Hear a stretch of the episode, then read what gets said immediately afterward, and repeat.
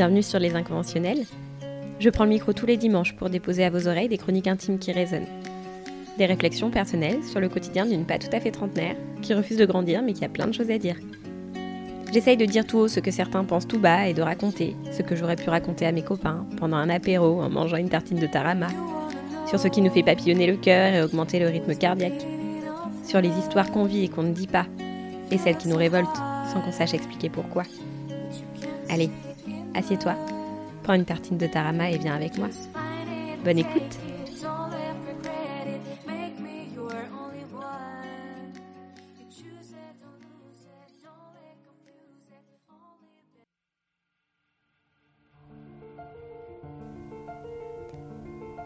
Toutes les chansons ont une fin. Est-ce une raison pour ne pas en apprécier la musique? À tous ces moments hors du temps, à toutes ces secondes qui ne disent rien mais contiennent tout, à tous ces mélancoliques de la vie et des instants qui ne reviendront jamais. Avez-vous déjà voulu arrêter le temps? Avez-vous déjà pensé à un moment précis de votre vie, à avoir envie que ces secondes durent pour toujours? Je me souviens de ce jour précis, l'été dernier, entouré de tous mes proches. Le temps était doux, le vent soufflait juste comme il faut, le barbecue était allumé et il y avait tous les gens que j'aimais. Les énergies étaient clairement réunies et les planètes alignées. Les bières étaient fraîches et j'avais reçu deux belles nouvelles dans la journée. Un message d'amour avait fini d'achever mon cœur de bonheur pendant cette journée. Je m'étais levée en forme, de bonne humeur. Les blagues entre nous fusaient, on riait de tout. J'étais à ma place. Surtout, j'étais sereine, apaisée, revigorée, presque grisée. Ces instants-là sont si intenses qu'ils paraissent toujours plus précieux. On sent qu'ils vont s'achever rapidement, sacré espace-temps. Alors, on les vit intensément, passionnément. Ils ne font pas partie de la normalité, mais sont justement considérés comme précieux, à part, rares et fragiles. Je me plais à imaginer qu'ils sont là pour nous donner l'énergie nécessaire pour recharger les batteries pour les moments éprouvants à venir. Mais ces moments sont essentiels autant qu'ils sont frustrants parce que je suis de ceux qui aimeraient que tout dure pour toujours. Mais je suis aussi de ceux qui, pourtant, finissent toujours par se lasser. Je suis de ceux qui détestent les au revoir autant que les promesses d'une vie. Je déteste me projeter dans un avenir figé, tout tracé. Et pourtant, c'est si dur pour moi de rester ancré dans le moment présent. Les livres, les podcasts et les études fleurissent sur le sujet. Comment apprécier les moments sur l'instant pour vivre intensément Comment profiter à 200% de ces gens, de ces souvenirs pour ne rien regretter Personnellement, je ne sais pas. Ne pas me projeter, ne pas anticiper.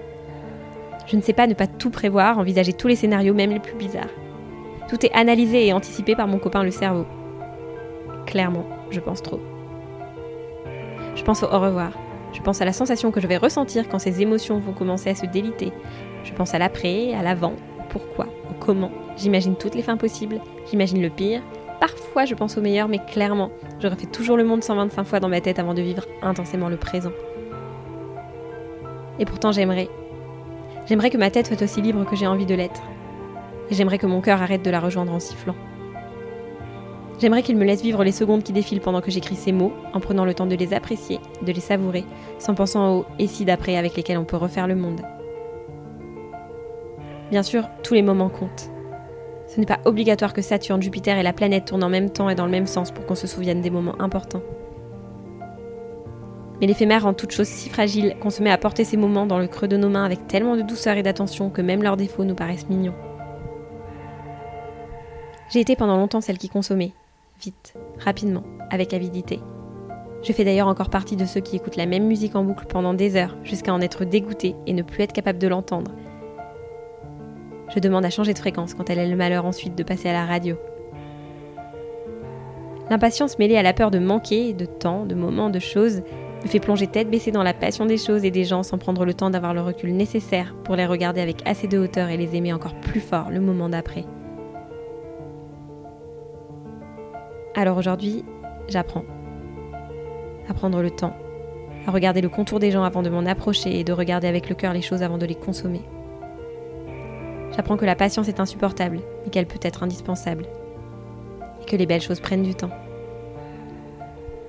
J'ai compris ces dernières années que nous étions tous éphémères, que rien ne dure, le bon comme le mauvais, que tous les cycles laissent leur place à un autre et qu'il faut sans cesse ajuster nos cœurs, nos émotions et nos relations pour arriver, avec parfois plus ou moins de réussite, à être aligné avec ce qu'on a envie d'être ce jour-là, même si c'est épuisant de se dire qu'on aura peut-être tout faux le jour d'après et qu'il faudra recommencer.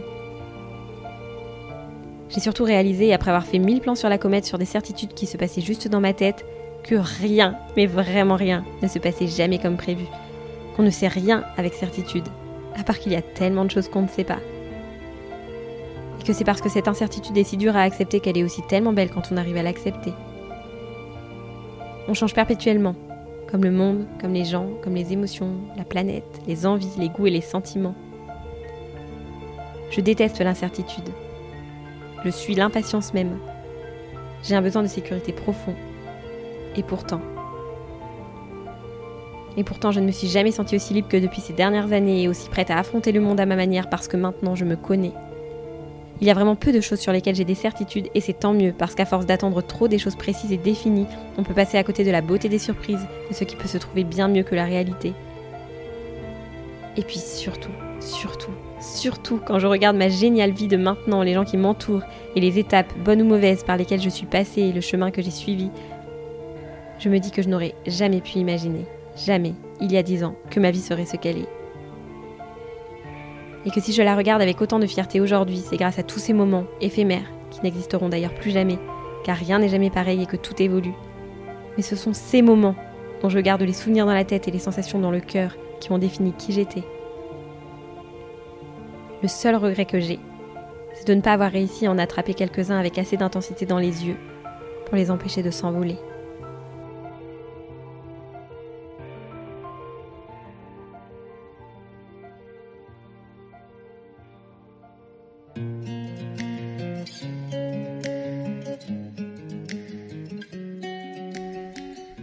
Évidemment, j'ai beau essayer de ne pas faire comme tout le monde, je suis bien dans l'obligation de vous glisser que si vous avez aimé cet épisode, je vous invite à vous abonner aux inconventionnels depuis la plateforme où vous l'écoutez pour soutenir un peu ce que je fais.